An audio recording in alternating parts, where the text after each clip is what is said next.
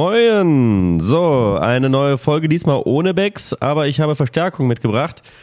Und zwar haben wir äh, eigentlich so ziemlich, bis auf Becks, die gesamte Dresdner Gang, die wir damals hatten, äh, als wir in äh, Dresden studiert haben. Und ich würde sagen, ähm, jeder kann sich gerne mal selber vorstellen. Fangen doch an, Bucky. Ja, schönen guten Abend. Wie ihr schon sicherlich wisst, ist das nicht mein richtiger Name, sondern eigentlich heiße ich auch Simon. Hab mit Olli und mit Bex vor allen Dingen das Studium verbracht. Erst in Marburg, dann in Dresden. Da wird man sicherlich nachher noch ein paar mehr Takte drüber verlieren. Ja, um die namentliche Vorstellung hier fortzuführen, reiche ich mal das Mikrofon weiter. Hallo, also ich bin Lukas, ähm, hab vor allem mit Olli zusammen in Dresden studiert und natürlich auch Bex und Baki da oder Simon dabei kennengelernt und ähm, ja, ich gehe einmal, gebe einmal weiter. Hi, ich bin der Alex und äh, ich kenne Olli, Simon und Bex aus Marburg und Lukas und Simon, der auch hier am Tisch sitzt, der andere, ähm, sind erst später dazu gekommen aus Göttingen. Und ich bin mal gespannt, was äh, weitergeht. Und ich bin auch Simon, ein anderer Simon, genau. Ähm, ja, und äh, ich kenne die anderen Jungs hier vornehmlich über Olli und ähm, ja, wir haben halt in Dresden auch zusammen studiert und eine gute und äh, spannende Zeit zusammen gehabt. Das kann ich genauso auch unterschreiben. Also, genau. Ähm, heute hatten wir uns überlegt, wie können wir das am besten als Thema nutzen oder was für ein Thema wollen wir nutzen. Ähm, wir haben nämlich gerade mal nach langer Zeit mal ein Wochenende wieder gefunden, wo wir uns dann nochmal treffen konnten. Das ist sogar in der Konstellation, wenn Bex auch noch dabei wäre, fünf Jahre her, dass wir uns so gesehen haben in der Konstellation tatsächlich. Die Zeit geht dann doch immer, wenn man arbeitet, schneller rum und es wird immer schwieriger, mit unterschiedlichen Leuten sich zusammenzutreffen. Wir haben eigentlich auch noch einen Sechsten äh, in der Runde, der aber gerade vielleicht noch später dazu stoßen will. Ähm, den überlasse ich ihm dann gerade, ob er noch dazu kommen will. Ähm, aber vielleicht haben, kriegen wir nachher noch einen weiteren äh, Teilnehmer des Gesprächs.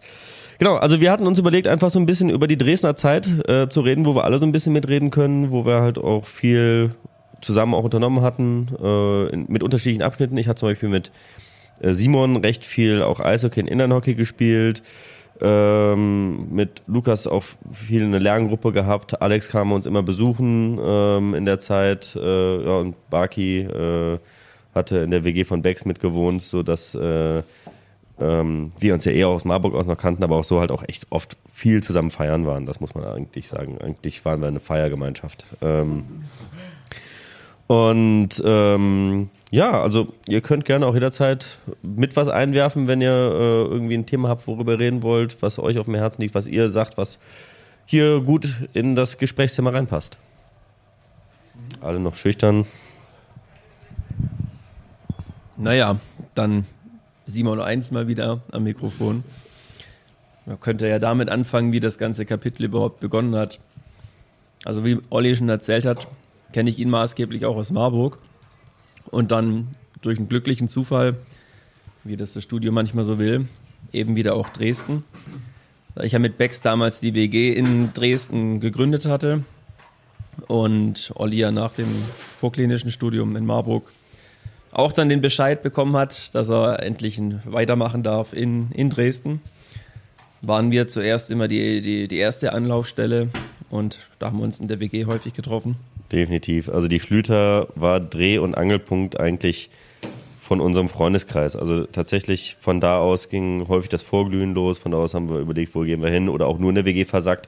Also es waren berüchtigte WG-Partys immer. Es war wirklich so das typische Students Life. Also so eine WG, wie man sie sich eigentlich auch wirklich stereotypisch für eine, für eine WG vorstellt. So eine Studenten-WG. Absolut. Also totaler Dreh- und Angelpunkt von vielen verrückten Aktionen, von Lerngemeinschaften, von, ja, nennen wir es mal, chaotischen Abenden, Feierabenden. Mhm. Nachher die Rooftop-Geschichten. Die Rooftop-Geschichten. Also diese WG verdient wahrscheinlich extra Kapitel. Da kann man Stunden drüber reden. Ja. Aber Das würde dann wahrscheinlich auch jeden Podcast in sprengen. der WG äh, passiert ist, das bleibt ja auch in der WG.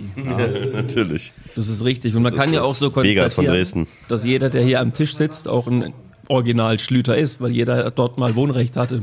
Ja, ich war immerhin mal für eine Woche bei euch. Genau. Äh, die ich äh, nomadisch bei euch mich als Mietnomade einge eingewohnt habe. Ich habe immerhin mit äh, schwarzer Faxe bezahlt.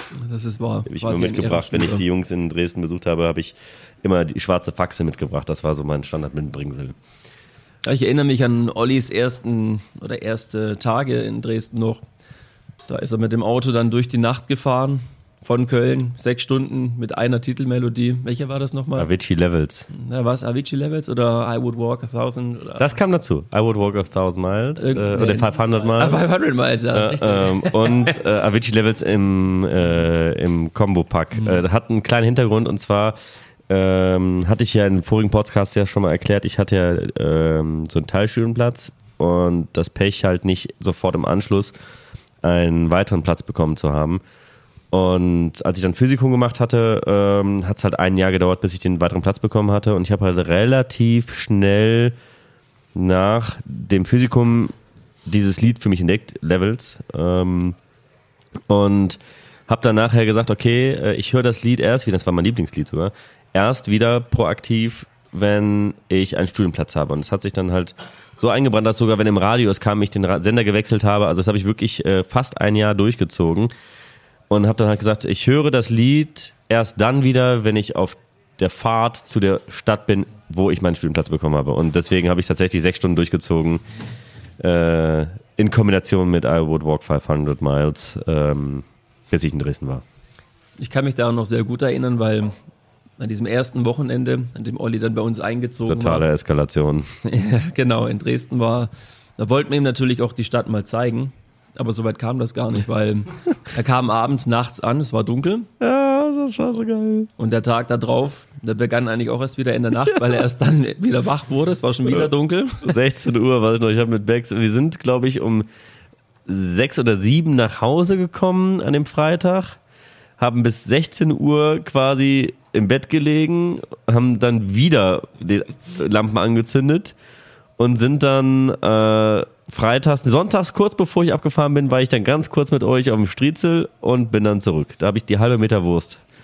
Die halbe Meter. Wurst, genau. Das war mein erster Eindruck dann auch an Olli in Dresden, dass wir ihn quasi permanent nur bei Nacht gesehen haben und er nie Tageslicht in Dresden in den ersten drei Tagen erblickt hat. Das war meine Frage.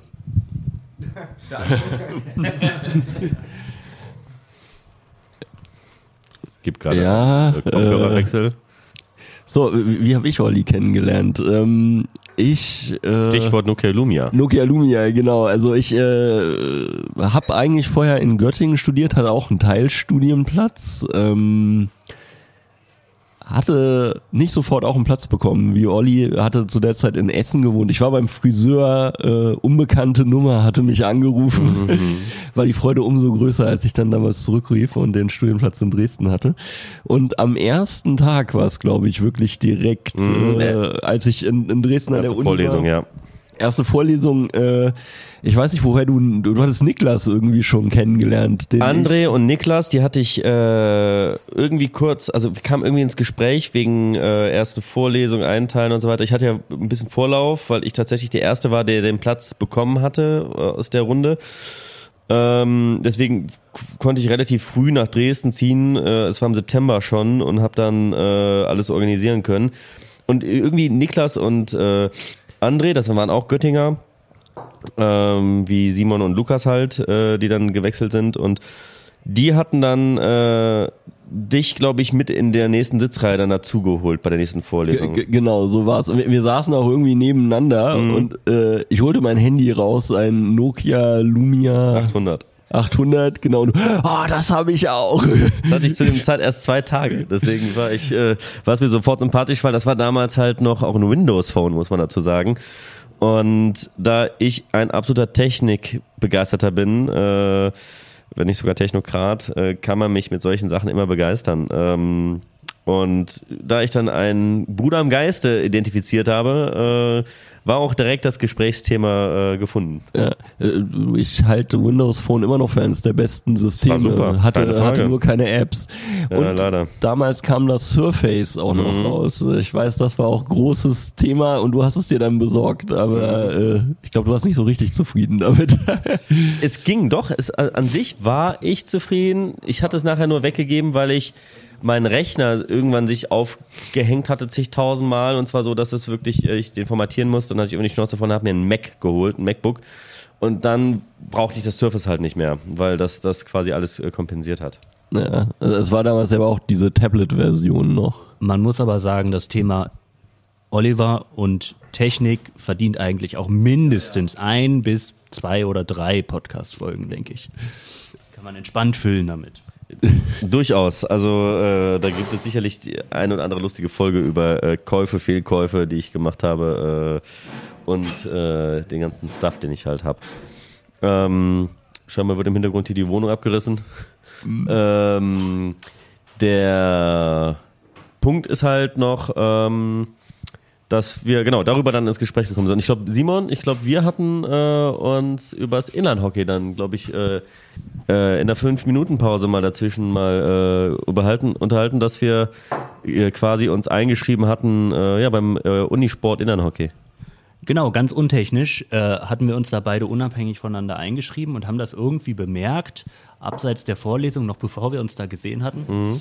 Und äh, ja, aus dieser Inline-Hockey-Geschichte ist am Ende äh, von viel draus geworden, von einer kleinen äh, Unisportgruppe einmal die Woche äh, nahm es dann am Ende doch schon recht ausgeprägte Aus Ausmaße an, muss man sagen.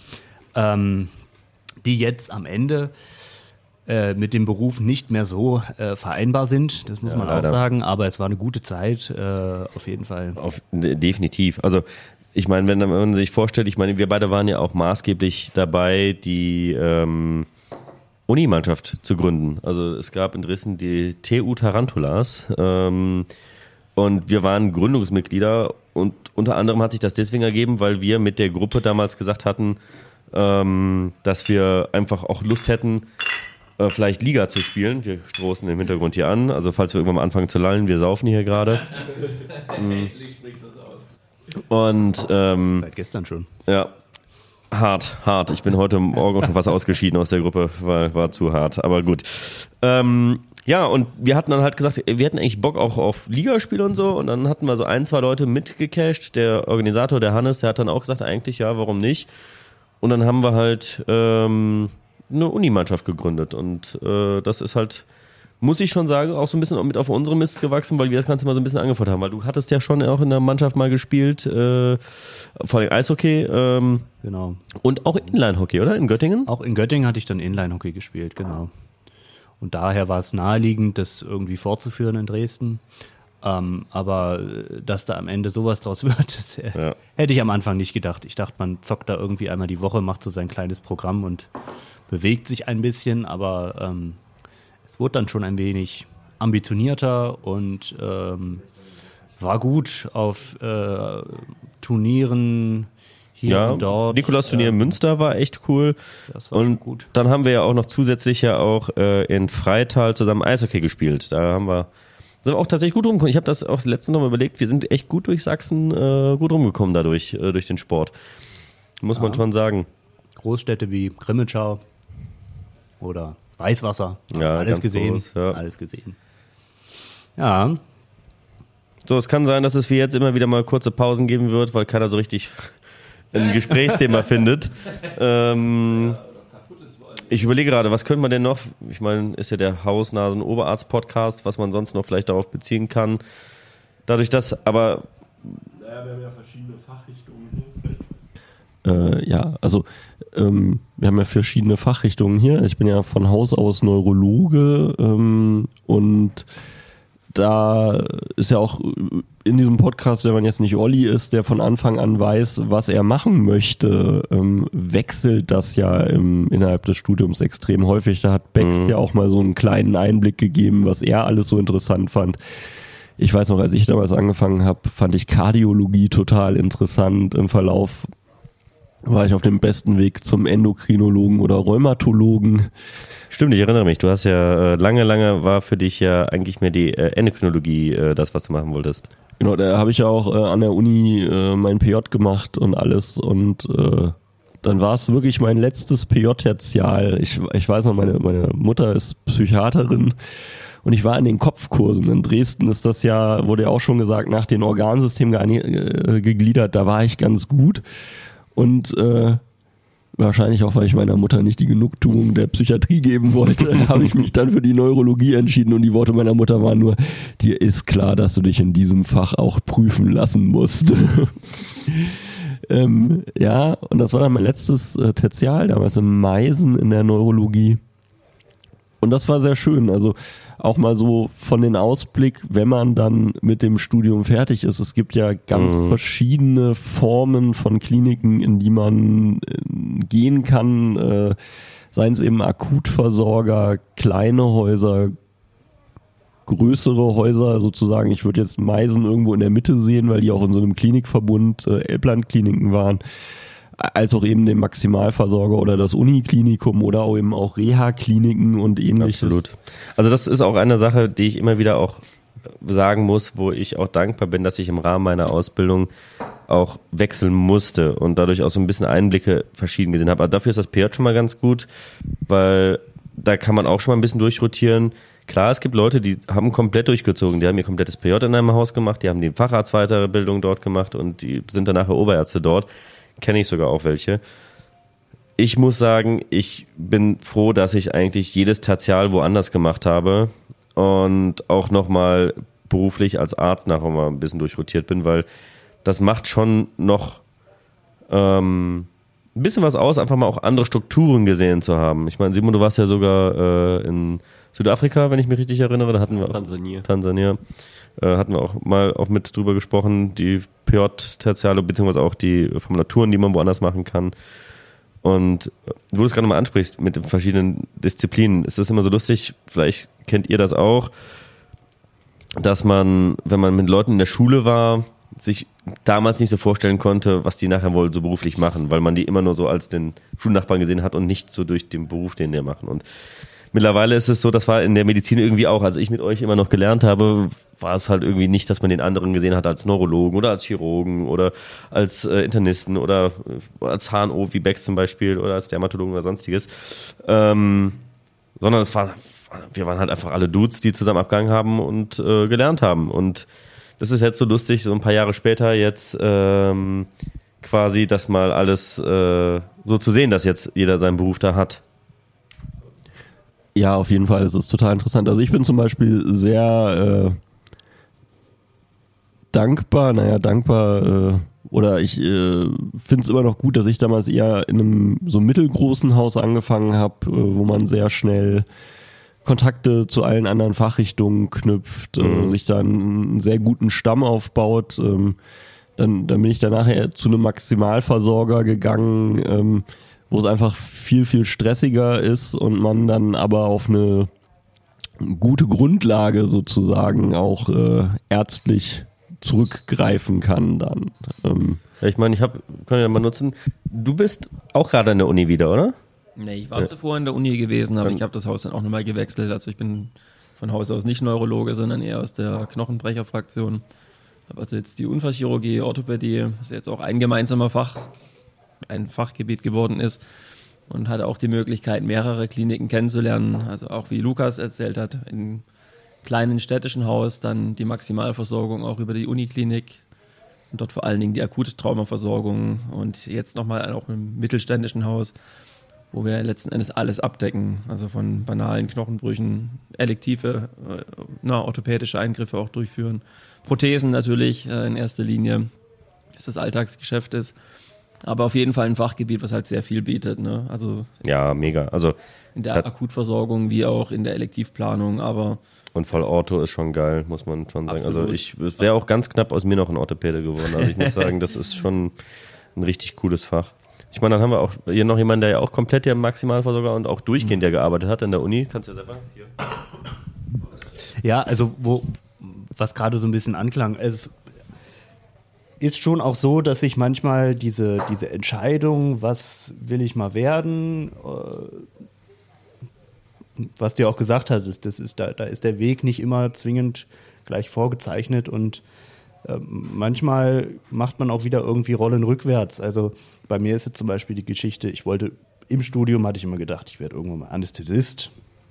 So, dann äh, bin ich irgendwie nach dem Studium in der Inneren gelandet. Hm. Und ähm, jetzt aktuell bin ich auf der Intensivstation, äh, habe einen Notarztschein.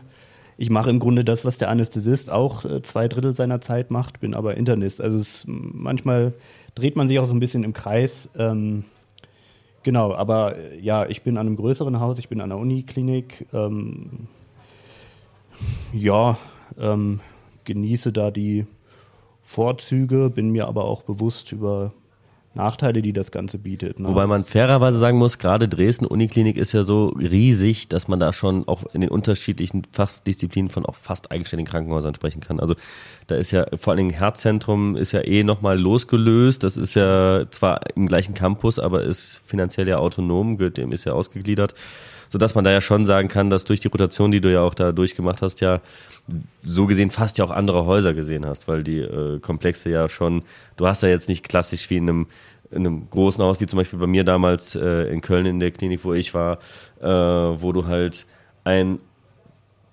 einen Oberchef hast, äh, sondern da hast ja Teil, Teilchefe für jede eigene genau, Facharztrichtung. Genau, genau. Also was, was halt Fluch und Segen an so einem Haus zugleich ist, ähm, dass es halt für alles einen Ansprechpartner gibt. Ja. Ähm, das ist natürlich äh, für den, für den Patienten gut. Es gibt immer Spezialisten für alles. Ähm, für einen selber ist es insofern auch gut, als dass ähm, man natürlich irgendwie immer einen kompetenten Rat kriegt, aber ähm, fürs, fürs selber äh, lernen und irgendwie sich Sachen aneignen, ist es halt manchmal schwierig, einfach dadurch, dass ähm, man natürlich immer geneigt ist, dann einfach ähm, Fragestellungen abzugeben und äh, andere entscheiden zu lassen. Und dann ist man halt irgendwie am Ende nur noch so ein bisschen das ausführende Organ. Ähm, ja, wie gesagt, dadurch so ein bisschen Fluch und Segen zugleich an so großen, an so großen Häusern. Ja, genau. Nicht so schüchtern, Jungs. Ihr könnt ruhig auch mal selber ein paar Themen nochmal aufgreifen, wenn ihr über was reden wollt. Wir sind alle recht. Von Themen. Ich möchte kurz nochmal einfügen, ganz kurz nochmal. Äh, Lukas hatte ja gesagt, ähm, dass seine Mutter ja in der Psychiatrie tätig ist, dass er selber da nicht äh, hin möchte. Aber er hat ja jetzt doch rotiert in die Richtung, oder? Ja, äh, habe ich und äh, ehrlich gesagt ist es äh, sehr ist es sehr interessant, äh, auch mal sich mit was anderem zu beschäftigen. Ähm, in der Neurologie gerade die letzten Jahre als äh, Maximalversorger ähm, habe ich habe ich viel so Notaufnahme, Akutneurologie, also vor allem neurovaskuläre Erkrankungen, Schlaganfall, äh, vor allem mit Thrombektomien, ähm, Lysen als äh, Endpunkt gemacht. Also ähm, Geschichten, wo ich den Patienten dann auch meistens danach gar nicht mehr selber betreut habe und der Patientenkontakt äh, sich auf eine halbe Stunde oder so begrenzt. Und das ist in der Psychiatrie eben ganz anders. Ich bin da aktuell auf der Psychosestation ähm, und äh, das ist ein, ein ganz anderes Arbeiten. Viele Patientenkontakte, lange Gespräche, langwierige, aber interessante medikamentöse Einstellungen. Also es ist was anderes, aber es ist auch äh, sehr interessant. Ja, da muss ich mal direkt aus den eigenen Reihen fragen. Also wir als Mediziner von den verschiedenen Fachrichtungen wissen ja auch nicht immer, was uns erwartet, wenn man in einen Zweig abdriftet oder sich für mhm. etwas entscheidet. Psychiatrie zum Beispiel, man kennt es ja dann auch nur aus den Vorlesungen so angeschnitten, aber ist es so, dass man, wenn man das macht, jetzt muss ich das natürlich vorsichtig formulieren, gerade als Chirurg, muss man, naja, sag mal, nicht alle Latten am Zaun haben, um auch selbst dort in der Sparte tätig zu werden. Das ist jetzt natürlich aggressiv formuliert. Die Frage ist, wird man alle Latten am Zaun? Wird man später Patient oder bleibt man doch Arzt? Ähm, äh, ihr, ihr kennt mich, ihr wisst, ich habe nicht alle Latten im Zaun. Deswegen sind Dem- wir auch befreundet, weil jeder, der hier ist, ist, hat, also das ist Ausschlusskriterium, mental gesund zu sein für diese Freundesgruppe. Also es ist, wir haben alle auf jeden Fall irgendeine F-Diagnose. Safe. Aber, aber man, man, man, man muss sagen, dass es, äh, ich, ich glaube natürlich, dass Psychiatrie wieder eine spezielle Art Menschen anzieht, auch irgendwie als äh, Ärzte, die das machen wollen. Ähm, aber äh, so an sich äh, ist es, glaube ich, ein, ein Fach, wo du auch äh, mit normaler geistiger Gesundheit ähm, gut arbeiten kannst. Und wie gesagt, also ich bin jetzt ja noch recht neu auf dem psychiatrischen Zweig im Rahmen meiner meiner Rotation, aber ähm, es ist sehr interessant, es ist was anderes, aber es, es macht durchaus seinen Spaß und wie gesagt, also einen engeren Kontakt zum Patienten selber habe ich noch nie gehabt. Das kann ist vielleicht bei, bei Olli äh, zum Beispiel ein bisschen was anderes, weil du als Hausarzt natürlich auch einen gewissen näheren Kontakt zu deinen Das Patienten stimmt. hast. Also ich habe noch in keinem anderen Szenario so viel mit meinem Patienten zu tun gehabt wie jetzt tatsächlich ähm, als Hausarzt, ähm, weil eben jetzt nichts mehr über Schwestern oder so geht. Ich mache keine Anordnung mehr, die ich bei Visite einfach ins Kurvenbuch schreibe, sondern ähm, der Patient ist mein Instrument, beziehungsweise er kommt mit seiner Erkrankung als Experte zu mir und wir holen die äh, Befunde zusammen raus und gucken, wie wir vorgehen. Und da ist halt wirklich unmittelbar der Patient mit involviert. Und ähm, in, ich denke, da könnt ihr alle mitreden. Im Krankenhaus ist es schon so, dass man als Arzt wirklich wenig gemessen an der Zeit, die der Patient im Krankenhaus ist, Kontakt wirklich mit dem Patienten hat.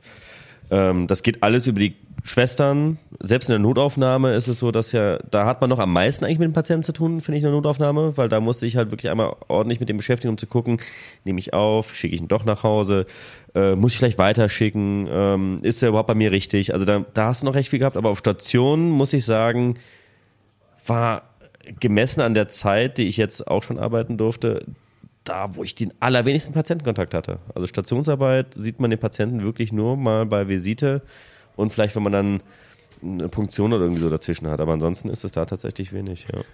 Das ist sicherlich wahr. Andererseits, da kriegst du eben den, den Verlauf einer Erkrankung mit auf Station. Das hat mir zum Beispiel Ja. in meiner Notaufnahmezeit immer ge, gefehlt. Natürlich Ja. guckst du dann irgendwie am nächsten Tag, wenn ein Fall interessant war, nochmal im Computer, was ist daraus geworden. Aber der Patient ist dann, weiß ich nicht, äh, einen Monat vielleicht im Krankenhaus, drei Wochen gibt's ja, gerade Ja. interessante Fälle haben ja längere Liege- Liegedauern.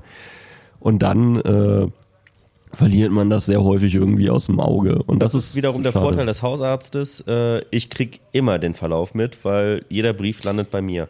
Das heißt, äh, alle Briefe, die ihr schreibt, kommen zum Hausarzt ja. Ähm, und äh, es ist lustig, ich habe jetzt letztens noch mal ein paar Briefe von Patienten gesehen, die ich geschrieben habe, die ich dann im Krankenhaus behandelt habe. Und äh, man hat richtig gemerkt, die Entwicklung von Jahr 1 bis als ich dann gegangen bin, ähm, wo man einfach gemerkt hat, in den ersten Briefen, man hat keine Ahnung von dem, was man tut. Äh, man macht es nur, damit man keinen Anschluss bekommt, bis hin zu, dass man irgendwann dann doch überlegt, wie kann ich den Brief so schreiben, dass er auch wirklich sinnvoll ist. Äh, es hieß damals immer, einer meiner Oberärzte hat immer gesagt, der Brief ist die Visitenkarte des Krankenhauses.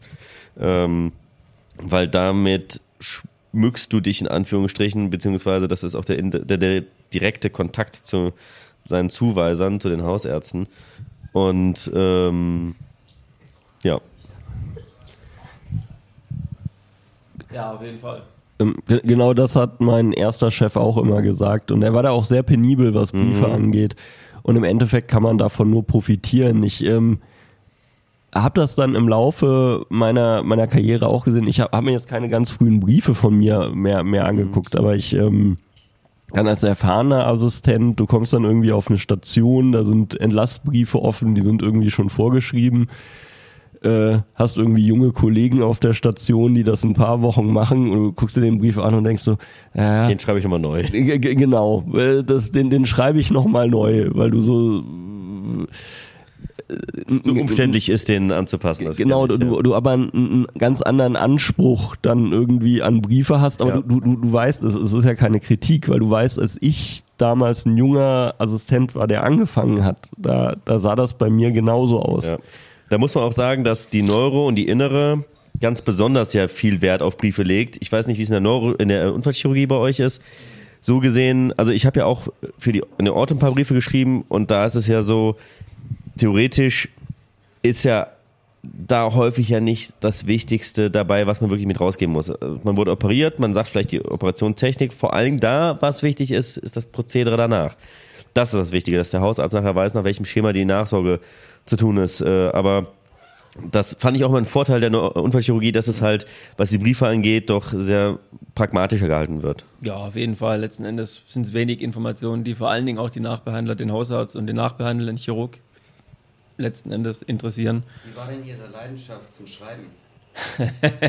Also das ist auch ein wichtiges Thema. Man kann natürlich Briefe händisch schreiben oder man lässt sie schreiben, indem man sie diktiert, was natürlich im klinischen Alltag extrem Zeit sparen. Absolut. Also wir haben auch, äh, wir hatten vorher ein Schreibbüro tatsächlich gehabt ähm, und kurz bevor oder nachdem ich gegangen bin, haben die, das fand ich auch ganz gut. Ich weiß noch, anfangs haben sie ein bisschen gekotzt, aber es hat sich dann relativ schnell gut eingependelt, haben die ein Schreibdiktierprogramm gehabt. Das Genau. heißt, ähm, das konnte dann automatisch dann wirklich das anpassen. Weißt du, welches die hatten? Mhm. Ich war ja nicht mehr da. Ja, ich habe da ganz unterschiedliche Erfahrungen gemacht. Also äh, so, so als kleiner Mutmacher, äh, ähm, also zum Beispiel ich habe eine ausgeprägte Legasthenie. Das ist äh, was, was, wenn man äh, Briefe von mir liest, die ich nicht diktiert habe, die sind grausam, äh, nicht inhaltlich, aber aber vom Geschriebenen. ähm, und äh, ich habe auch schon mit verschiedenen Diktierprogrammen äh, zusammengearbeitet äh, im, im Laufe der Zeit. Meiner Erfahrung nach zum Beispiel Dragon heißt eins. Das ist wirklich sehr gut. Äh, während in, sowohl im Meisen als jetzt auch gerade in der Psychiatrie habe ich das Programm Speaking. Das haben wir auch. Das ist zum Kotzen. Also ganz ge gelinde gesagt. Ich diktiere jetzt immer auf meinem iPhone, ohne Patientennamen zu nennen und schicke mir das als E-Mail. Das habe ich tatsächlich damals auch in der Notaufnahme immer gemacht, äh, weil ich dann irgendwann einfach die Schnauze voll hatte, das immer zu schreiben, habe das einfach mit dem iPhone diktiert. Das hat auch nachher, muss ich sagen, fairerweise auch medizinische Begriffe, wenn es ein paar Mal gehört hat, auch echt gut verstanden, wenn man die nachher dann auch korrigiert hat. Ähm, und im Teil hat man dann ein paar Sachen angepasst. Aber tatsächlich, also wir hatten, ich muss sagen, das war ein Riesenluxus, als wir das Schreibbüro hatten, weil was die gemacht haben, und das war eigentlich für mich fast das meiste, was an Zeit gespart hatte, die haben die gesamten Befunde vernünftig integriert. Das heißt, du konntest, also du hast gesagt, okay, aus dem Aufnahmebrief bitte Medikation und Vorbefunde in den Verlauf mit reinnehmen und das hat mindestens mal 80 Prozent der Zeit gesaved, die den Brief an sich in Anspruch nehmen, weil den Text, da kannst du auch, auch viel, oftmals mit Textbausteinen arbeiten, gerade wenn du auf Elektivstationen arbeitest. Ähm, ich habe in meinem Krankenhaus damals ähm, weil ich mich da mit dem System ganz gut auskannte und halt, das ist der Vorteil, wenn man äh, so ein Technokrat ist, ich hatte auch Informatik in der Schule, ich kann auch ein bisschen programmieren, habe ich tatsächlich dann äh, die so programmiert, dass der äh, Patienten individualisiert aus den Daten auch erkannt hat, ob es eine Patientin ist oder ein Patient, hat das Geburtsdatum automatisch übernommen, dass er das Alter mit angegeben hat. Und das habe ich halt alles in diese Briefe mit integriert. Und da konntest du halt auf der Elektivstation äh, relativ easy bestimmte Sachen, wenn zum Beispiel einer einen Herzkatheter bekommen hat oder sonstiges, dann war der Brief innerhalb von fünf Minuten fertig. Ja, das stimmt. Es muss generell auch in die Richtung gehen. Eigentlich ist das ja auch ein Thema, was jetzt nur so randständig eigentlich das anschneidet oder tangiert, was eigentlich wichtig wird und bei uns wichtig werden wird in der Medizin. Äh, großes Schlagwort Digitalisierung. Absolut. Ah, da sind wir immer noch leider, leider, leider, obwohl Und wir Wüstenland, das ist Ja. traurig, wie weit wir zurückhängen. Ich habe ja, ich betreue äh, eine äh, Eishockeymannschaft, sportmedizinisch, und da haben wir auch ein paar ähm, Amerikaner, die dann mal mit dabei sind. Und ähm, die wundern sich zum Teil immer, äh, wenn es um Rezepte geht, dass das noch auf Papierform ist, wo die sagen, wie, kein E-Rezept und Überweisung? Wie, ich habe doch eine Karte, das kann ich doch da doch nutzen. Also, das, also der Witz ist ja, wir haben ja eigentlich alle Hardware-Ressourcen ja schon da. Wir haben eine Patientenkarte, die einen Chip hat, die in der Lage wäre, Rezepte zu speichern, die Diagnosen zu speichern und auch den Medikamentenplan, weil ich denke, jeder hier im Raum kann nachvollziehen oder hatte selber schon gehabt, wie abgefuckt es ist, im Krankenhaus in der Notaufnahme zu sein. Und dann hast du eine ältere Dame, die einfach wirklich 30 Medikamente nimmt. Und wenn die das erste Mal in dem Krankenhaus aufschlägt, musst du die erstmal alle übernehmen. Allein das kostet dich bei der Aufnahme mindestens 20 Minuten, bis das vernünftig integriert ist. Und ist eine Fehlerquelle. Absolut. Ja, absolute Fehlerquelle, da gehen halt Sachen verloren, werden doppelt dosiert, wie auch immer. Ne? Ja, das könnte man so leicht mit der Karte äh, Genau, da anpassen. geht es am Ende auch um Patientensicherheit, muss man auch sagen. Ja, das ist schon so. Aber auch die Stellung des Faxgerätes zum Ja, Beispiel. Das Fax. Ist Ey, das also, ist die so Welt kennt kein overpowered. Faxgerät Nur mehr. Deu- ja, ich wollte gerade sagen, Deutschland Ah. hält da so dran fest und die denken noch, das wäre sicher. E-Mail dürfen die nicht rausschicken, weil es unsicher ist. Jede E-Mail ist so viel sicherer als jedes Fax. Das ist so Ja, krass. ja, ja. Geschweige dessen, wer kontrolliert auch wirklich in meiner Praxis immer, wer liest das Fax, was da rauskommt, wenn man von Datensicherheit angeht. Das liegt erstmal im Empfangsbereich, wenn es noch Papier ausgedruckt wird. Wir haben das bei uns tatsächlich, dass es digital reinkommt, okay. Aber wenn man noch wirklich ein Faxgerät hat, wo es ja für gedacht ist, dass das Papier ausgedruckt wird, da kann jeder, bis es eingescannt ist, ist es, also das hat nichts mehr mit Datenschutz zu tun. Ja, und äh, vor allem, äh, ich denke nur an die Corona-Zeit jetzt zurück, wo Aufklärungen mit Angehörigen äh, äh, nicht vor Ort möglich waren, so, ne? Und ähm, man dann den Leuten gesagt hat, naja, ich äh, könnte ihnen das faxen, den Aufklärungsbogen, und die Leute äh, gesagt haben, Völlig ich entgeistert. hab, hab kein Fachgebiet, können Sie mir das nicht per E-Mail schicken? Peinlich, peinlich ist das. Ja, also das war, äh, wo die Leute dann wirklich überlegt haben, wo habe ich denn das nächste Faxgerät, wo ich hin? Ich habe auch auf Arbeit kein Faxgerät. Also ich glaube, die einzigen Menschen, die in Deutschland noch mit Faxgerät auch arbeiten, sind Behörden, Krankenhäuser und äh, Betreuer. Und die haben es, glaube ich, nur notgedrungen, weil sie mit Behörden und Krankenhäusern zu tun haben müssen. Leider wird uns ja aber ärztlich gibt man uns ja das Gefühl, das ist ja alles neuester Stand der Technik und wir müssen eigentlich zufrieden sein, dass wir nicht unsere Befunde mit Brieftauben verschicken. Das wäre noch das i-Tüpfelchen. Äh, das Fax bei euch in der Uni, was man ankreuzen kann.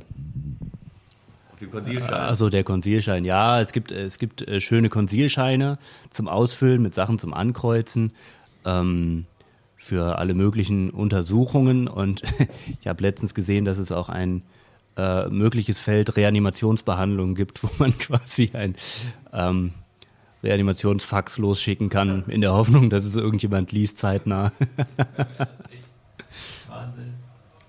Ja, das ist schon, also da muss man halt sagen, das ist oftmals schon wirklich peinlich, was da versäumt wurde, auch an Möglichkeiten zu nutzen. Also es gibt jetzt gerade eine große Neuheit tatsächlich.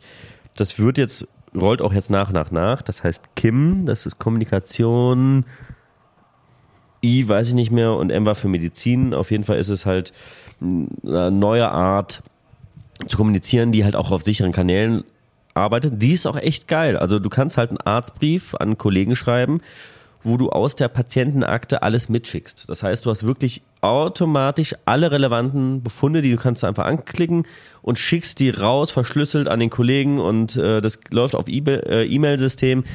Ist cool. Haben wir bei uns in der Praxis seit einem Jahr. Nur wir waren die Ersten in Köln und die Einzigen. Das war halt irgendwie das Traurige daran.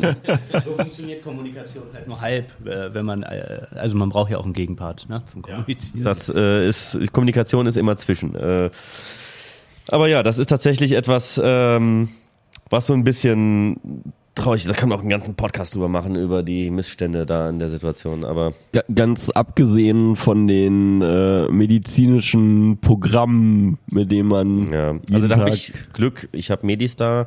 Ein Richtig geiles Programm tatsächlich. Äh, aber auch einige durch. Viele haben ja Orbis. Ich denke, wird Dresden wahrscheinlich auch noch haben Orbis. Das ist ein ganz typisches Krankenhausprogramm, äh, weil es halt auch für große Datenmengen gut ist. Dann gibt's halt auch noch von Orbis, ach, wie heißt nochmal das Ambulanzprogramm von Orbis? Das hat auch einen eigenen äh, Begriff.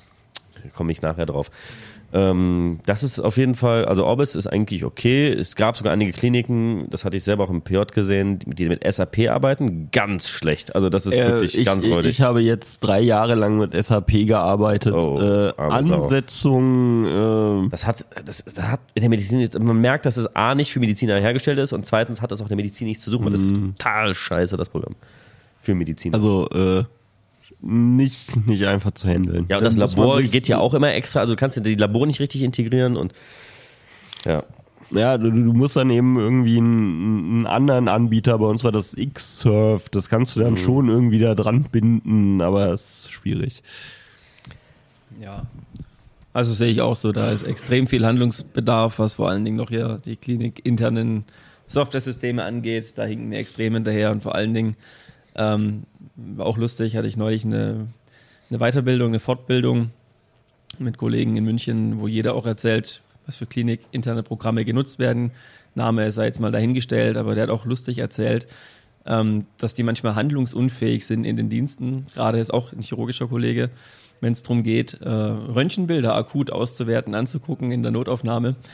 Weil, und jetzt kommt's, die Lizenzen so vergeben waren, dass wenn der Internist zum Beispiel gerade parallel das Programm nutzt, um einen Röntgen-Thorax zu Nicht wahr. er keine Befugnis hat oder die Möglichkeit hat, das, das Bild aufzurufen und somit mehrere Minuten im schlimmsten Fall vor einem leeren Bildschirm sitzt und nichts auswerten kann. Ne? Und gerade in Befunden oder in den Fächern, die einfach äh, ja, viel Patienten generieren und wo du schnell Bilder angucken kannst, ist es natürlich elementar wichtig. Und wenn das daran dann scheitert, ne, dass du die Bilder nicht öffnen kannst, weil die Lizenzvergabe das verweigert, dann ist ja irgendwie ein Witz. Kann irgendwie auch nicht sein. Ja, das ist äh, in der Tat. Also, ja, wie gesagt, also als jemand, der sehr technisch begeistert ist, ist da einiges nachzuholen in der Medizin. Es gibt zwar ein paar coole Sachen, die haben aber alle krass ihren Preis. Also auch das System, was wir haben, Medistar, wird immer so ein bisschen als äh, Mercedes unter den Programmen beschrieben. Meine Eltern haben das jetzt schon seit Jahren. Ähm, und die haben jetzt auch die neueste Variante. Ähm, und die kann man auch echt geil personalisieren. Also da habe ich auch mich ein bisschen austoben können. Es hat aber alles seinen Preis. Und das Problem ist leider, das merkt man gerade im Krankenhaus, ähm, dass man sich tot spart und auch oftmals an den falschen Enden. Weil, und das ist aber prinzipiell auch nicht schlecht, die Medizin ja per se nicht wirtschaftlich ausgerichtet ist. Sie versucht es zu sein, gerade im Krankenhaus, die wollen auch natürlich Gewinne einfahren. Aber A, sind Mediziner schlechte Investoren. Also wir haben keine Ahnung davon, was gut investiert ist und was nicht, weil die meisten, ich unterstelle jetzt mal den meisten, dass sie den Studium aus dem altruistischen Grund gemacht haben, weil sie Lust haben zu helfen und nicht nur, weil sie viel Geld verdienen wollten. Das hoffe ich mal, dass das bei den meisten Praktizierern so ist. Es gibt sicherlich einige, die das vielleicht als Beweggrund hatten, aber da hatten wir, glaube ich, auch schon mal drüber gesprochen, dass die in der Medizin eh mittlerweile nicht mehr so auf, gut aufgehoben sind, weil, also man wird, um Gottes Willen, man verdient gutes Geld, gar keine Frage, aber man wird nicht der Millionär, dem, wie das Arztklischee immer noch dargestellt wird. Aber will sagen, ähm, dass das halt ein Bereich ist, das halt nicht ausgelegt ist, maximalen Gewinn einzufahren. Und von außen aber vom Krankenhaus es doch versucht wird, das wird aber dann vor Dingen gemacht, indem man halt einspart. Und dann wird halt mal eine Krankenpflegekraft weniger eingestellt oder nicht genug Stellen ausgeschrieben. Die Gehaltserhöhung gerade bei der Pflege fällt dann immer auch ein bisschen flach aus. äh, Und ich habe das auch mitbekommen im Krankenhaus, wo ich war, waren einfach mal in einem Jahr drei verschiedene Vigo-Sets, die ausprobiert wurden, wo man gucken kann, was vielleicht das günstigere ist. Äh, Und das ist halt dann so das Problem, weswegen auch so wenig Fortschritt da ist. Plus vor allen Dingen, ähm, man, wie kann man das am besten beschreiben? Das Problem ist halt vor allen Dingen, dass da einfach auch Strukturen bestehen, die seit Jahren so waren. Allein die Kurve, äh, Kurvenvisite, dass das digitalisiert werden kann, ist durchaus möglich und auch gar nicht mal schwer. Aber es sind A, Mehrkosten und B, der Durchschnittsmediziner ist jetzt tatsächlich aus irgendeinem Grund nicht so der Technik zugewandt. Also irgendwie habe ich da das Gefühl, dass da viele so ein bisschen technisch scheu sind. Ja, das mit diesen Einsparmaßnahmen ist natürlich auch ein Problem, was, glaube ich, halt nicht so offensichtlich ist, zumindest jetzt für den, der nur die Zahlen sieht, dass halt dadurch auch natürlich eine Unzufriedenheit generiert wird, die Arbeit Absolut. weniger Spaß macht. Man es sich halt überlegt, wenn man jetzt sagt, okay, ich ähm, kann mir als Arzt oder Pflegekraft, wie auch immer, heutzutage halbwegs aussuchen, wo ich äh, arbeiten möchte, ähm, dass dann Sachen wie eine, eine, eine digitale Kurve oder weiß ich natürlich auch einen Ausschlag geben können und dass man da mit gewissen Investitionen oder auch mit Sparmaßnahmen halt ähm, schon auch sich personell, glaube ich, in eine schwierige Situation bringen kann. Und ich glaube, der Groschen ist halt bei vielen äh, in den Führungsetagen irgendwie noch nicht gefallen, habe ich so das Gefühl. Ja, das auf jeden Fall. Das ist halt auch, wie gesagt, das Problem, dass da halt einfach verschiedene Ansichtsweisen auch zum Teil kollabieren, ähm, äh, kollidieren, nicht kollabieren. Ähm, Kollabieren tut's auch. ja, das, das kommt halt auch Das ist noch. der Endeffekt, ja. Aber um vielleicht nochmal so ein bisschen äh, den Brückenschlag wieder auch auf die Dresdner Zeit äh, zu kommen. Es ist ja mittlerweile fünf Jahre her, dass wir Examen gemacht haben. Ähm, bei Lukas bald sechs, ähm, also fünfeinhalb bei uns. Bei, bei dir sind sechs, stimmt.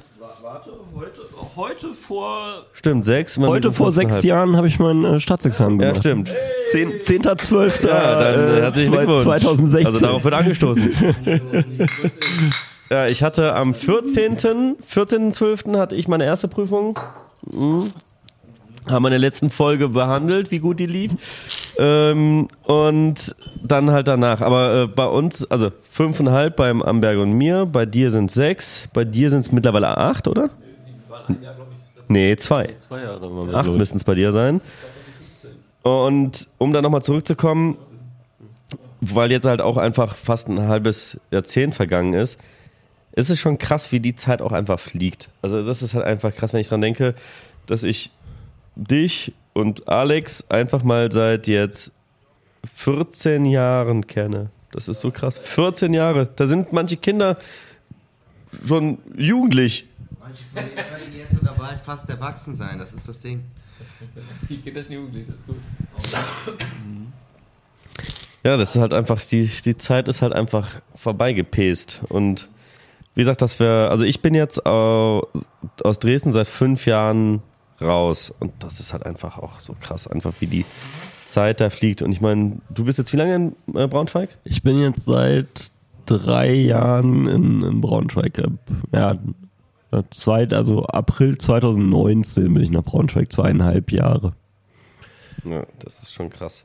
Ja, das, die Sache ist mit, äh, mit Corona, äh, Ja. dann mit der Arbeit, äh, bei, bei mir ja auch Familie. Ähm, viel ist dann immer zeitlich nicht mehr möglich neben der Arbeit. Ne?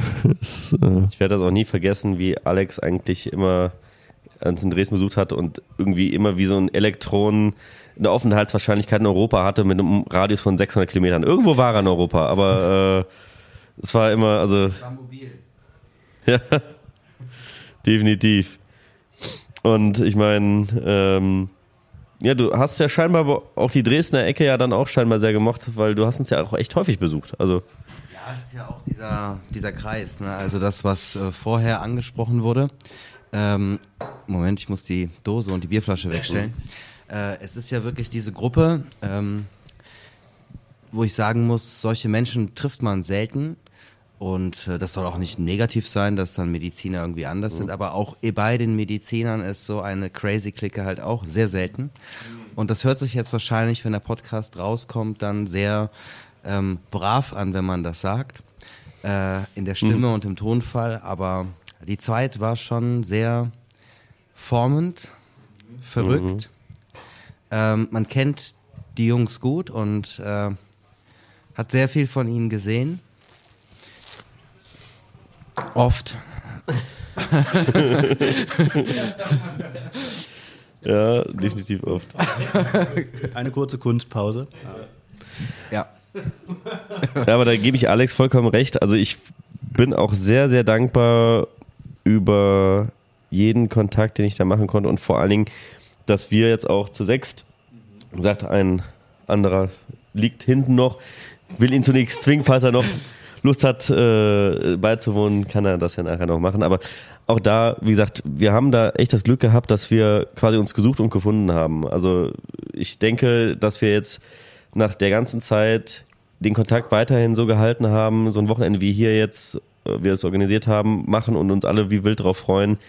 Das sagt schon viel aus. Und das Coole finde ich auch bei uns ist dieses typische auch wenn man sich lange Zeit nicht gesehen hat, man knüpft immer nahtlos an, wo man vorher aufgehört hat. Also es ist nie, dass man sich irgendwie nochmal eingewöhnen muss oder irgendwie, dass man anfangs noch äh, fremdelt oder so ein Spaß. Es gibt direkt bam, voll auf die Schnauze immer da, wo man aufgehört hat.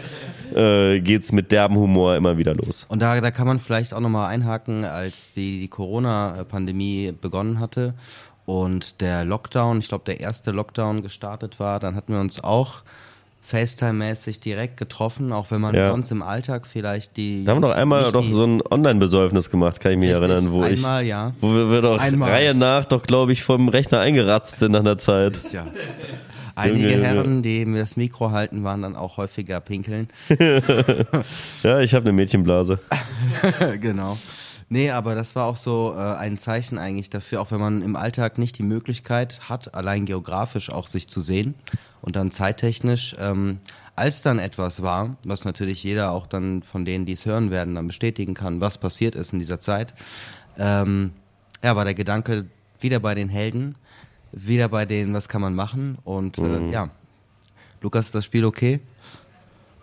Ich, ich weiß nicht, ich weiß, du bist für Portugal, aber Es läuft im Hintergrund Ja. zur Erklärung äh, ein Fußballspiel gerade, wo die Jungs gerade zugucken und Genau. äh, deswegen äh, ist manchmal ein bisschen Ablenkung äh, quasi von den Teilnehmern zu hören, dass da nicht immer sofort drauf eingegangen wird. Richtig. Ähm, aber ich würde nochmal auch vielleicht wieder auf die äh, Schlüter Ja, äh, klar. zu sprechen kommen äh, und dann auch nochmal den Barki oder Simon 1 fragen, wie er, ähm, ja, wie er diese, diese Zeit eigentlich in seiner WG äh, gefühlt hat.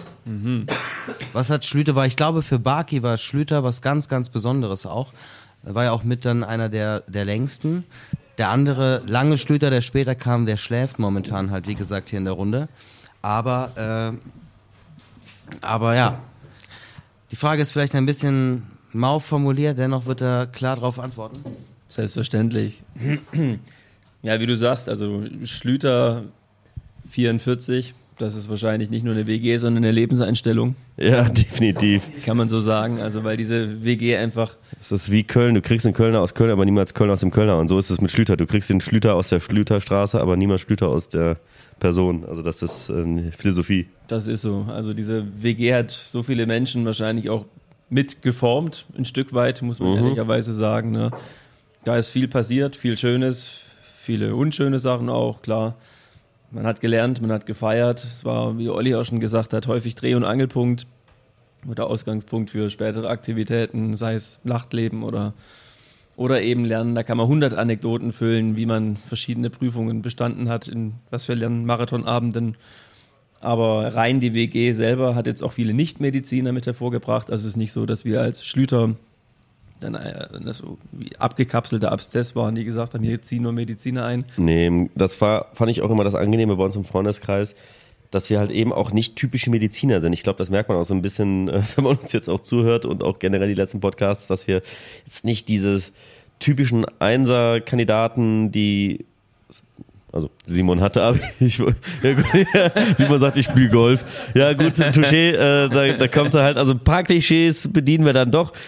Aber ähm, wir sind jetzt nicht so diese typischen Strebermediziner, die quasi nur über Büchern hängen so, sondern wir waren immer schon äh, sehr aktiv im Nachtleben. Wir haben viel auch so versucht, äh, einfach auch unter die Menschen zu kommen und ähm, das äh, war halt auch nie irgendwie, dass wir da selektiert hätten oder darauf Wert gelegt hätten, äh, dass jemand äh, Medizin studiert, überhaupt studieren muss, äh, sondern wir haben einfach, und das finde ich halt an der Clique cool, immer generell Kontakte gefeiert. Egal, was jemand macht, man war immer begeistert oder interessiert, neue Leute kennenzulernen. Ähm, und das äh, schätze ich auch in diesem Freundeskreis so sehr.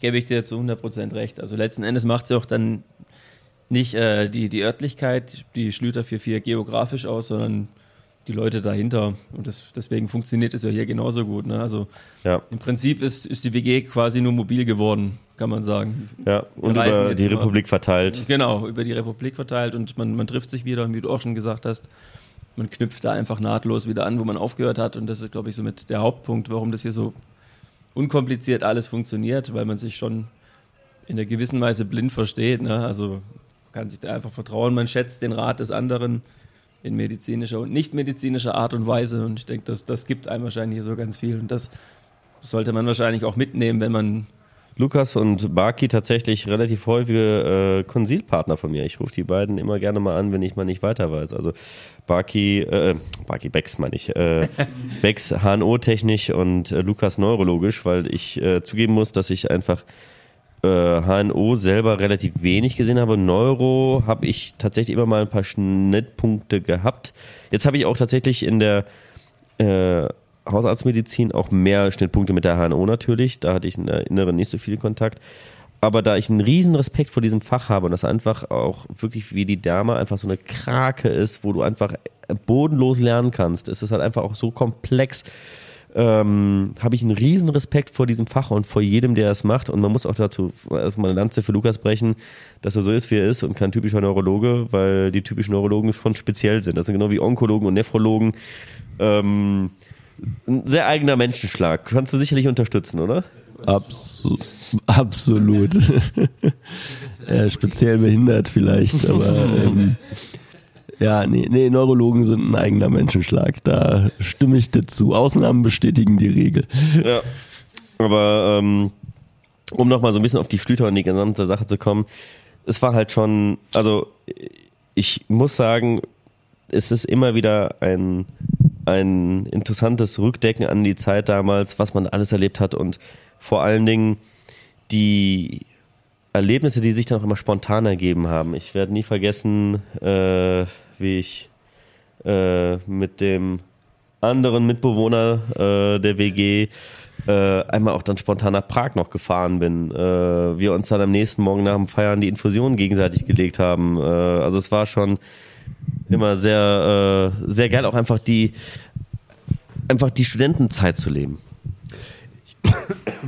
Äh, ich glaube, das ist auch was, was man hier so äh, in allen Folgen von dem Podcast irgendwie mitnehmen kann. Also wir waren keine Streber, wir haben jetzt nicht die ganze Zeit äh, immer nur gelernt und ähm, uns war bewusst, dass wir dadurch auch irgendwie äh, Sachen thematisch jetzt nie, vielleicht nicht perfekt können, aber ähm, dass es am Ende auch vielleicht nicht darauf ankommt, dass man sagt, okay, man ähm, schafft sich da irgendwie, also kann da nicht 100 Prozent äh, reingeben immer, sondern muss sich auch mal Pausen ähm, gönnen und ähm, die halt füllen mit Erlebnissen und äh, verrückten Sachen, von denen man dann zehrt. Ne? Das ist, glaube ich, so das, ja. was äh, unser, unsere alle Studienzeit so ausgezeichnet hat. Was ja auch einfach auch die schönste Zeit war, muss man ja sagen. Also jetzt, wo man ein paar Jahre auch schon gebuckelt hat, muss man ja schon sagen, Studienzeit, wo alle mal gesagt haben, ey, genießt das, das ist die schönste Zeit, wo man manchmal auch gekotzt hat, wenn die ganzen Klausurenphasen wieder kamen. Ich muss auch sagen, zum Schluss hatte ich auch echt einfach die Klausurenphase auch über. Also ich war froh, dass dann auch nach der Studium durch war, weil man dann irgendwann auch wirklich in die Arbeitswelt wollte. Aber ähm, rückblickend muss man schon sagen, war eigentlich jeder Tag schon sehr, sehr wertvoll. Genau, und am Ende muss man sagen, 90 Prozent von dem, was man irgendwie im Studium lernt, wird man wahrscheinlich vergessen und ja. nie wieder brauchen. Das, was ja. man dann irgendwann wieder braucht, das, das lernt man dann im Arbeitsalltag irgendwie. Man hat es halt alles schon mal gehört. Das ist vielleicht. Du lernst schlecht, es halt, um ja. zu wissen, wo du nachschlagen musst, wenn du es mal brauchst. Genau, no. Aber nicht, um halt alles perfekt zu können. Nee, wenn man diesen Anspruch an sich hat, dann nee äh, bleibt halt nicht viel übrig. Ja, von dir oder von dem Wissen? Also eins von beiden. Wenn du es versuchst, dann bleibt an, als ja. Mensch nicht mehr viel von dir übrig, weil dafür ist es einfach so viel. Deswegen gibt es ja auch so viele verschiedene Facharztrichtungen, weil es kann keiner alles wissen. Das ist unmöglich. Ähm, und jeder, der was anderes behauptet, das, der, der lügt auf jeden Fall. Ähm, und selbst auch in seinem Fachbereich gibt es ja nicht umsonst nochmal Zusatzspezialisierungen, außer vielleicht eine Allgemeinmedizin. Aber da ist es bei mir auch so, ähm, mein, mein Hauptjob, den ich ausfüllen muss, ist, Sachen zu erkennen und zu dirigieren. Das heißt, ich muss halt einfach nur eine große Fläche an breitem Wissen haben, um dann mit Hand in Hand mit den Kollegen zu arbeiten.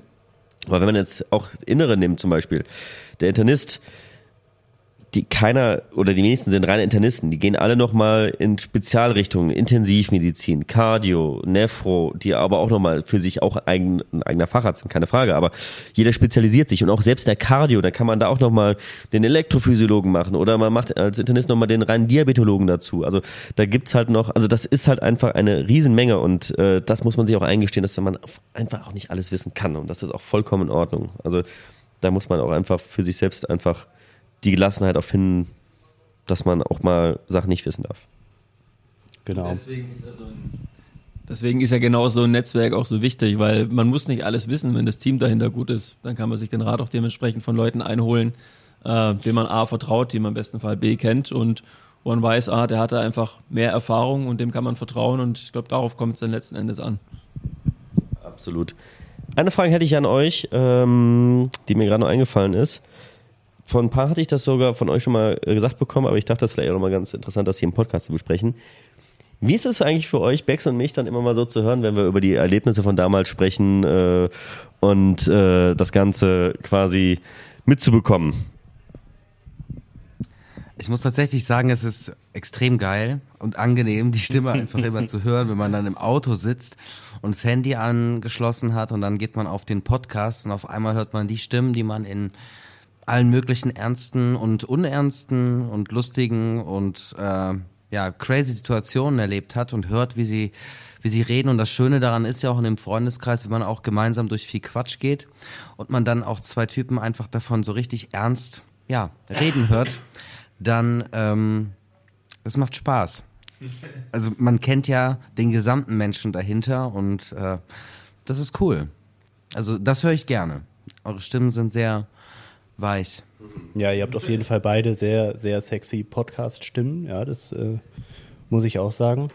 Und naja, man fühlt sich, äh, man fühlt sich zeitweise halt irgendwie zurückversetzt in, äh, in diese Zeiten, äh, die ja jetzt doch schon einige Jahre zurückliegen. Und ähm, dieses Gefühl oder dieser Text so zwischen den Zeilen ist jetzt für uns, die äh, wir da quasi emotional befangen sind, ähm, ja, äh, schon, schon sehr, sehr, sehr interessant und amüsant und äh, eine feine Sache, muss man sagen. Genau so würde ich es auch sagen. Also einmal ist es natürlich schön, du hast es gesagt, man sieht sich seltener ähm, und äh, da hat man das Gefühl, doch mehr Zeit mit euch zu verbringen, wenn man sich äh, durchaus dann äh, eure Stimme immer mal anhören kann. Und dann, äh, wie Simon eben schon sagte, das sind so die Feinheiten. Bei manchen Geschichten ist man vorbei dabei gewesen. Äh, manche Geschichten kennt man schon, ähm, auch aus Erzählungen, so dass das immer ganz interessant und amüsant ist. Und ich finde, es ist immer so ein bisschen so, als würde man mit euch beiden irgendwie zusammensitzen und euch beim Reden zuhören. Ja, empfinde ich natürlich auch so und ja, wenn ich dann so die Augen zumache, dann fühle ich mich auch wieder, wie wenn ich in der Schlüter in meinem alten Zimmer auf dem durchgenudelten Bett sitze. So, das ist dann so die Emotion, die dann hochkommt.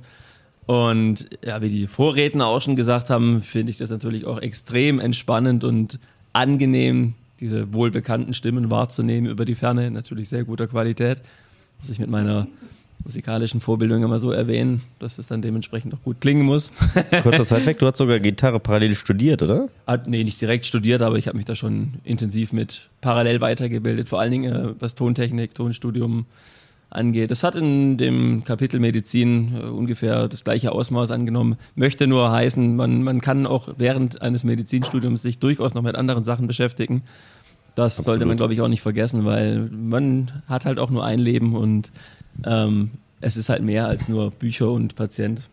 Da gibt es auch eine schöne Geschichte von der Schlüterstraße vom Dach, als ähm, Baki Gitarre spielte und oben das Dach ist, ich glaube, vierter Stock war die Wohnung oder welcher Stock war? Die? Ja, also auf jeden Fall ganz oben. Ganz ja. oben. Mhm. Dann konnte man nochmal durch eine kleine Treppe aufs Dach raus, über eine Luke und dort gab es nochmal eine Art Zinnenturm. Mhm. Und Baki hatte Lust, von dort Gitarre zu spielen.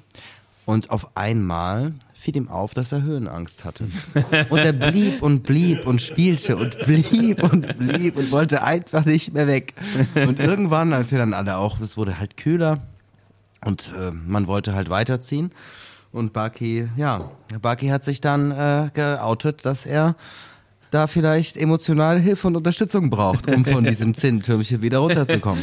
Absolut. Das war, war sehr gut. Ja, also wie gesagt, dieses Dach, dieser Schlüter-WG, das ist auch eigentlich auch ein eigenes Kapitel. Das hat auch viele Geschichten geschrieben und extrem schöne Momente generiert, auch für die nachfolgenden Schlüter, die dort eingezogen sind. Da waren wir schon sehr, äh, naja, wie nennt sich das am besten, sehr bevorzugt, dass wir so eine WG hatten und lustigerweise, Bex weiß das natürlich noch, haben wir das Dach erst entdeckt, auch eigentlich eine ganz kurze, lustige Anekdote. Da waren wir eigentlich schon mit dem Studium fertig. So, da war die Hauptschlüterzeit schon abgelaufen. Da war schon ein neuer Schlüter mal zur Zwischenmiete eingezogen für einen Kollegen. Und ich und Bex saßen dann irgendwie unten, war Sommer, haben uns gefragt, wo der eigentlich die ganze Zeit immer ist. Der hieß Norbert, falls ihr das auch mal hören sollte, war entspannt. Kam dann immer so gegen 19 Uhr wieder in die WG rein und oh, braun gebrannt, sah gut aus. Und wir haben uns gefragt, Alter, was machst du eigentlich die ganze Zeit? Wo bist du denn? Wie, wie, wie, wie was mache ich denn? Na, ich sonne mich auf dem Dach. Wie, du sonnst dich auf dem Dach? Na, hier bei euch auf dem Dach, macht ihr das nicht auch? Ich so, wir haben ein Dach. Das war dann ungefähr nach viereinhalb Jahren kam die Erkenntnis, dass das ganze Haus sich auf diesem Dach gesonnt hat, weil es 20 auf 10 Meter, also gefühlt 200 Quadratmeter hat. Und wir, Es war ein Flachdach halt. ein Flachdach, ne? Also man konnte dort wirklich feiern und wir haben das entdeckt. Da war unser Studium gelaufen gefühlt, ne? das war wirklich. War ja. vielleicht auch gut, weil sonst hätten wir das Studium vielleicht nicht geschafft, weil wir im Sofa irgendwann mal da runtergefallen wären. das ist vielleicht gar nicht mal so schlecht.